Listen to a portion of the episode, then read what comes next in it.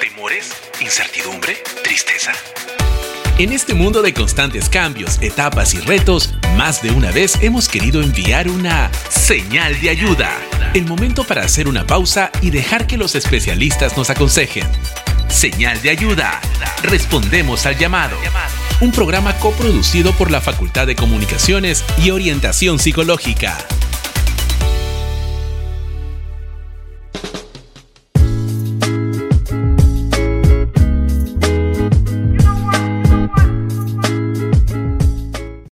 ¿Alguna vez has sufrido de algún tipo de violencia o has presenciado cómo han herido a alguien? ¿O quizás sabes reconocer cómo se manifiesta la violencia y cuántos tipos existen? En el episodio de hoy hablaremos y ahondaremos sobre un problema latente en nuestra sociedad, la violencia. Primera parte. Como bien se dice, Javier, y creo que es algo que muchas personas lo sabemos, la violencia se puede expresar de diversas formas. Pero además va mucho más allá de un acto en donde se tiene a una víctima y a un agresor. Justamente vamos a ahondar sobre la violencia en dos partes. Les cuento que en este episodio nos vamos a centrar de una manera general en este acto tan repudiable, para así finalmente poder llegar a entender en el próximo episodio sobre la violencia de género. Entonces damos la bienvenida y decimos hola hola y bienvenidos todos a Señal de Ayuda, un programa por supuesto producido por Radio UPN. ¿Cómo están? Yo soy René y estoy encantada de acompañarlos. Pero no me encuentro sola porque también está mi super partner, mi compañero Javier. ¿Cómo estás Javi? Cuéntanos. Hola a todos, gracias René, me encuentro muy bien y como lo mencionaste, hoy tenemos un tema un tanto delicado con el fin de aclarar muchas dudas. Hoy hablaremos sobre la violencia. Iniciamos entonces rápidamente Javi contándoles a nuestros oyentes cómo es que nos preparamos para este episodio. Bueno, ambos buscamos sobre la violencia en el Perú y nos encontramos primero con el portal del Ministerio de la Mujer y Poblaciones Vulnerables. En este portal estadístico podíamos ver diversos informes sobre las formas de violencia más comunes entre un periodo de enero a diciembre del 2021. Exactamente, René. Fuimos sorprendidos por la cantidad de informes que vimos. Informes sobre casos con características de feminicidio, tentativas, violencia económica y patrimonial, em, así como también violencia sexual, física, psicológica, todo tipo de violencia. Fue un panorama terrorífico porque eran datos increíblemente inhumanos. Sin embargo, en este programa vamos a conocer la relevancia de este problema, porque sentimos que hay una enorme necesidad de crear espacios como este en donde se pueda concientizar a todo aquel que quiera saber sobre los diferentes tipos de violencia y sobre todo, una vez que conoces esto, puedes saber cómo actuar y crear finalmente una cultura de prevención en donde todos nos cuidemos mutuamente. Por todo esto, el día de hoy tenemos a Helen Cajigas, quien es psicóloga de orientación psicológica, con quien profundizaremos sobre la violencia. Entonces René, sin más preámbulo, vamos con la presentación de nuestro especialista. Helen Cajigas, licenciada en psicología por la Universidad Nacional Federico Villarreal. Además, tiene una maestría en Psicología de la Salud por la Universidad Cayetano Heredia y formación terapéutica en terapia cognitivo-conductual y TREC. Experiencia laboral por más de 10 años en el abordaje individual y grupal, así como en la elaboración y ejecución de programas de prevención y promoción de la salud mental en diferentes instituciones terapéuticas.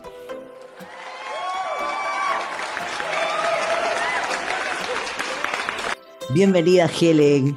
Bueno, eh, quisiéramos empezar preguntándote qué es considerado violencia en realidad.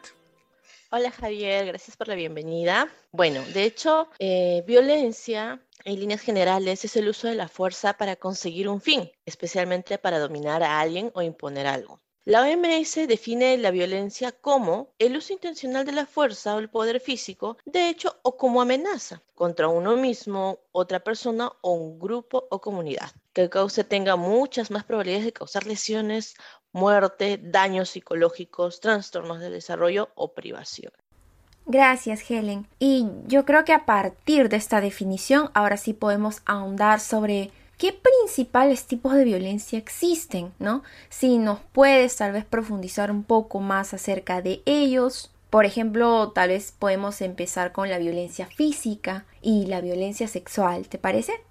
Ok, claro. De hecho, la violencia física es toda conducta de agresión intencional en que se afecte alguna parte del cuerpo. Con el mismo cuerpo es la agresión con algún objeto o arma o sustancia para sujetar, inmovilizar o causar daños. Muchas veces también es un intento de daño. Eh, los daños pueden ser permanente o temporal de parte del agresor. Varía desde un piñisco hasta la muerte. Luego, la violencia sexual es toda forma de conducta en la cual hay actos u omisiones ocasionales o reiterados y cuyas formas se expresan eh, desde incluir a la realización de prácticas sexuales no deseadas o que generen dolor.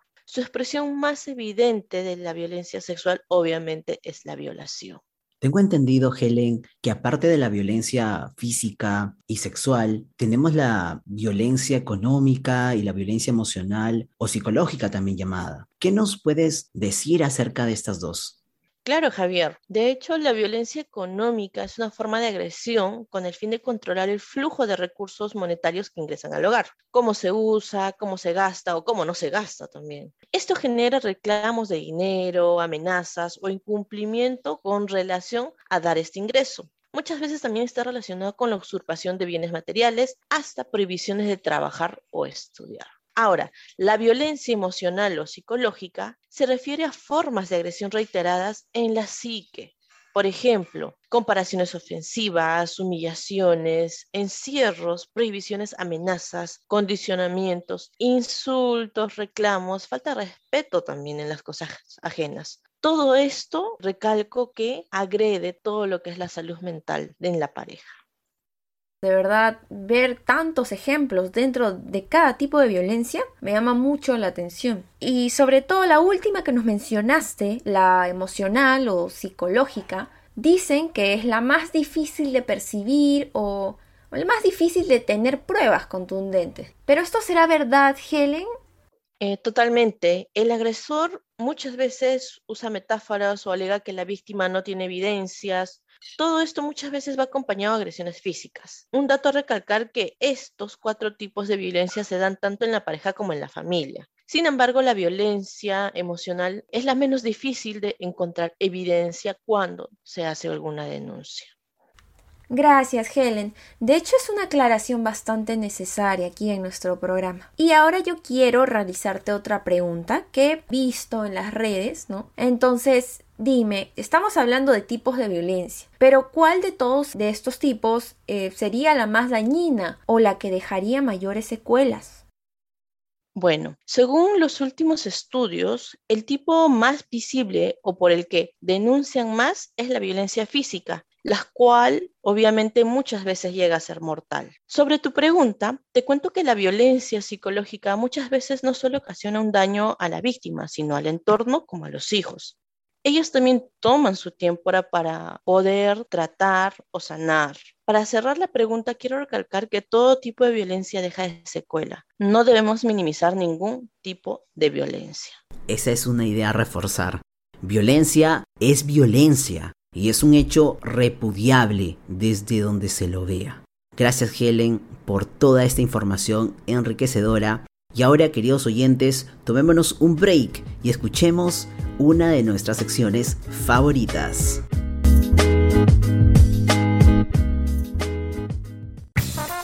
Guía de Supervivencia Emocional. Hoy te traemos algunas recomendaciones de películas, series o libros relacionados al tema de hoy. Adelante. Hola, soy Luis. Seguimos con la programación. En esta secuencia te damos las recomendaciones para seguir aprendiendo sobre el tema de hoy, la guía de supervivencia emocional por señal de ayuda. En nuestras recomendaciones cinematográficas de películas y series tenemos Las cosas por limpiar, esta serie nos narra la vida de una madre soltera que tiene que enfrentarse a las dificultades de independizarse tanto económicamente como emocionalmente, dentro de un entorno que ha naturalizado y justificado la violencia. Te doy mis ojos. esta película española no solo habla de la víctima, sino también del agresor. Además, muestra un entorno de la víctima, con una madre que consiente, una hermana que no entiende pero que apoya a la víctima y un hijo que calla y aprende. Durmiendo con el enemigo, Laura sufre maltrato durante sus cuatro años de matrimonio con Martín, un hombre obsesivo y violento que frente a los demás muestra una relación ideal como el mejor esposo. La joven decide simular su muerte para rehacer su vida con otra identidad, para volver a amar. Una telenovela mexicana trama gira en torno a la vida de seis mujeres que después de haber contraído matrimonio se enfrentan a la realidad de su vida en pareja. Esta novela nos muestra los diferentes tipos de maltrato que pueden haber dentro de la relación. Violencia económica, machismo, violencia física y sexual, así como violencia psicológica y manipulación. Volvemos queridos oyentes junto a Helen, nuestra especialista el día de hoy, y René, a tu programa Señal de Ayuda de Radio UPN. Y nos quedamos en que habíamos estado hablando de cómo afecta la violencia en el hogar, en los niños em, que también sufren con todo lo que pueden observar en casa. ¿De qué manera influye una educación machista al desarrollo de violencia, Helen? Bueno, la educación machista influye en gran medida a continuar con ciertos estereotipos sobre cómo deberían actuar los hombres y mujeres, desde cómo se visten hasta cómo deberían expresar sus emociones. Esto fomenta el estereotipo del hombre fuerte, al que se tiene que servir y obedecer, y la mujer sumisa, que tiene que atender al hombre y aceptar un tipo de relación muchas veces no saludable. Este tipo de educación muchas veces justifica las relaciones violentas, culpando a la mujer y justificando al hombre. Muchos niños y niñas crecen normalizando este tipo de conducta y muchas veces ellos lo vuelven a imitar en sus relaciones de pareja. Ojo, no digo que esto es lo que ocasiona la violencia, pero sí es un factor que muchas veces podría ocasionar una relación no saludable que lleve a una relación violenta. Entonces, por lo que puedo analizar, Helen, eh, como nos dices, eh, permitir ciertas actitudes o comportamientos en un hombre, pero no en una mujer, puede fomentar a que más adelante esos niños, que bueno, ya van a estar convertidos en unos adultos, ellos quieran repetir ese patrón y continuar así con una educación machista en su propia familia. ¿Es así, Helen? Así es, es un ciclo que no tiene cuándo acabar, del cual debemos tomar acción. Continuando con este tema, bueno, eh, muchos de nosotros, Helen, hemos notado que, por ejemplo, el feminismo está tomando cada vez más relevancia. Bueno, y para nuestros oyentes que tal vez no conocen qué es el feminismo, les cuento que este es un movimiento social que pide para la mujer el reconocimiento de unas capacidades y derechos que tradicionalmente han estado o habían estado, entre comillas, reservados para los hombres. El feminismo actúa bajo el principio de igualdad de derechos. Por ello quiero preguntarte, Helen, ¿qué relación tendría el feminismo con la lucha de la violencia y violencia de género?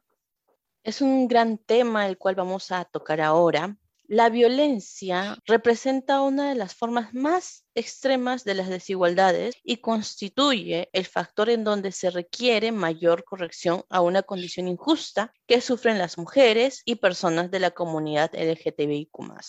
Recordemos que el movimiento feminista ha fomentado avances importantes que se han visto consolidados en materia de educación, trabajo remunerado, participación política y el reconocimiento de la violencia de género como un asunto de interés público. No obstante, es necesaria la creación de políticas de género que realmente se enfoquen en estos temas. Las condiciones del feminismo a nivel mundial y obviamente en Latinoamérica han permitido visibilizar e intervenir contra este tipo de violencia. Las condiciones del feminismo han permitido visibilizar e intervenir contra este tipo de violencia, el cambio en las relaciones de género y el fortalecimiento de las masculinidades hegemónicas en el contexto de la violencia social. Parece ser un proceso bastante complejo, Helen. Y por lo que nos dices, entonces, este movimiento ha ido posicionando a la violencia como un problema no solo social, sino también público. Eh, bueno, entonces, ¿qué te parece, Javier?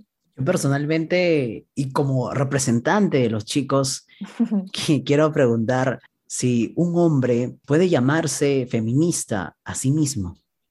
bueno, Javier, te comento que existen varios puntos de vista. Uno donde el hombre no se llama feminista, pero va en la búsqueda de una masculinidad saludable o nueva masculinidad que apoya el desarrollo del feminismo y la toma de conciencia por las mujeres de la opresión que padece. Una opresión que no solo es económica, jurídica, física y sexual, sino sobre todo psicológica. Otros autores señalan que feminista es aquel sujeto que cree en la igualdad de derechos entre hombres y mujeres, pero no se trata solamente de creer, sino de actuar en consecuencia, de tomar acción, ¿no? de visibilizar esto. Totalmente de acuerdo. Ser feminista no se limita al mero reconocimiento del derecho a la igualdad, sino a actuar. Y es así, queridos oyentes, que hasta aquí llegamos con nuestra entrevista y damos ahora paso a algunas recomendaciones para seguir aprendiendo.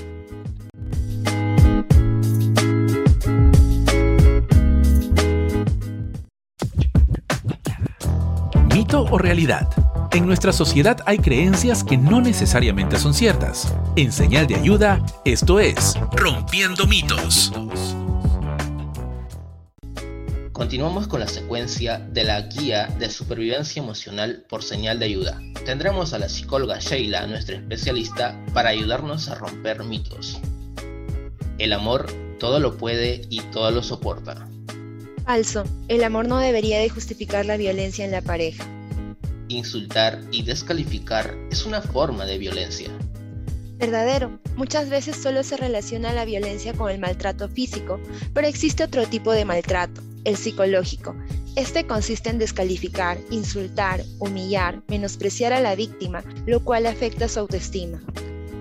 Los celos son una muestra de amor. Falso. Los celos constantes son una señal de alerta que reflejan las inseguridades y falta de confianza. Los hombres son violentos porque fueron maltratados en su niñez o adolescencia. Falso. La violencia es parte de un problema complejo que puede darse cuando se ha vivido en un entorno familiar de violencia, observando el maltrato del padre hacia la madre, o sufrió maltrato o bullying, o por no saber manejar emociones ni expresarlas. Estamos llegando al final del programa y queremos recordarles que la violencia es un problema latente no solamente aquí en el Perú donde nos encontramos, sino también en diversas partes del mundo. Consideramos también desde este programa que la educación es la vacuna contra la violencia.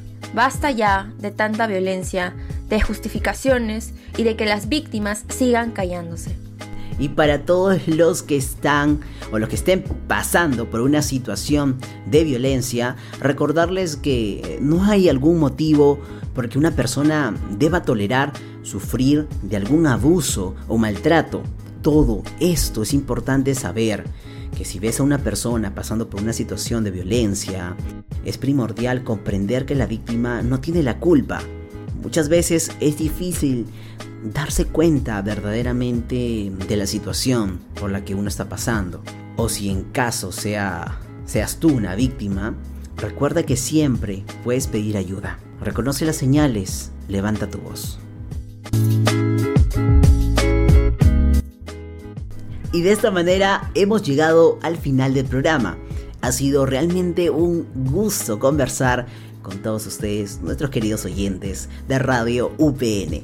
Asimismo, amigos, los invitamos a solicitar apoyo de alguno de los especialistas del staff de orientación psicológica a través de su correo oficial y participar en los talleres Habla Martes.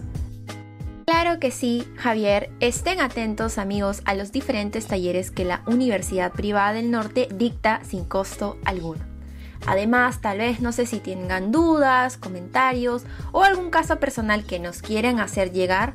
Recuerden que lo pueden hacer desde su plataforma preferida donde nos escuchan para poder así conversarlo y agendarlo en los próximos programas. Finalmente, les reiteramos la invitación a escuchar Señal de Ayuda en vivo cada semana en Spotify, Anchor y la web o app de Radio UPN con nosotros será hasta la próxima. Chao, chao, chao. Termina la pausa. Aprendiste algo nuevo. Aplícalo y disfruta de sus beneficios. Esto fue Señal de Ayuda. Respondimos al llamado. Un programa coproducido por la Facultad de Comunicaciones y Orientación Psicológica. Si quieres información de nuestros talleres Habla Martes o atención personalizada como estudiante UPN, escríbenos a orientacionpsicológica.upn.edu.pe. Orientación psicológica. Todos necesitamos ayuda. Pedirla está bien.